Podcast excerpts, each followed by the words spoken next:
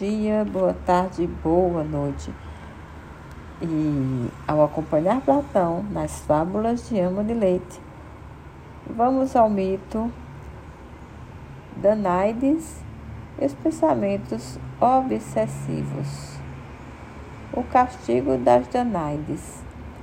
As Danaides foram as 50 filhas do rei Danao, irmão gêmeo de Egipto, que tinha outros 50 filhos varões. Após disputa com seu irmão Egipto pelas terras do Egito, aconselhado por Atenas, Dânao se exilou com suas filhas em Arcos, utilizando um barco de 50 remos.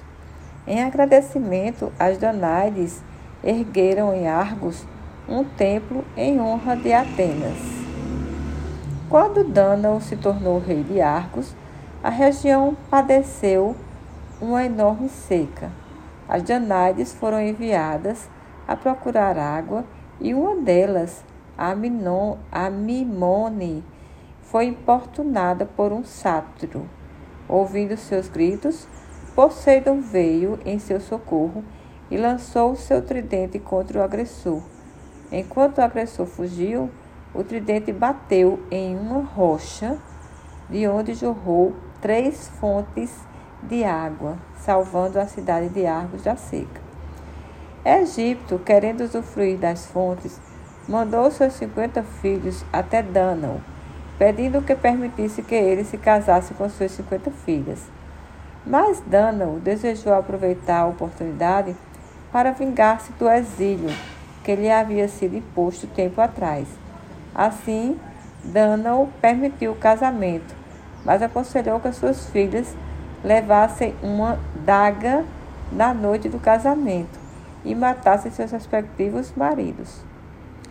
Hiperminestra, a maior das Danaides, não executou seu marido Linceu, porque quando se encontraram se apaixonaram.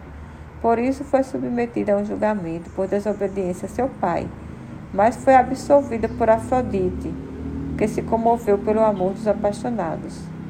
Algum tempo depois, Dânao estava, em dificuldade para casar novamente suas filhas.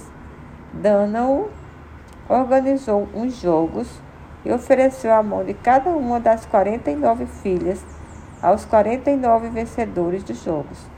Mas nenhum pretendente apareceu. Quando Dânao faleceu, Liceu foi coroado rei de Arcos, e as 49 Danaides foram condenadas a encher com água um túnel sem fundos. Os netos de Hipermnestra, os gêmeos Acrísio e Preto, reviveram o ódio dos avós Dânao e Egito. Acrísio reinou em Argos e Preto em Tirinto, ficando a Argólida dividida em dois reinos. A crise teve uma filha, Danae, e devido à previsão do oráculo de que seu neto o mataria, ele prendeu a filha numa torre. Danae teve um filho de Zeus, quando ele se transformou numa chuva de ouro.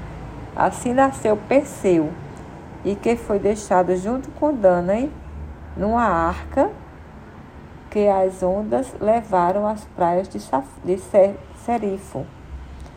Porém, sem saber, quando Perseu passava, participava dos jogos em Larissa e atirou um disco, este se desviou e atingiu Acrísio entre os espectadores, matando-o. A previsão do oráculo se realizou. Este é mais um mito que mostra o destino apresenta esta realidade grega para outras pessoas.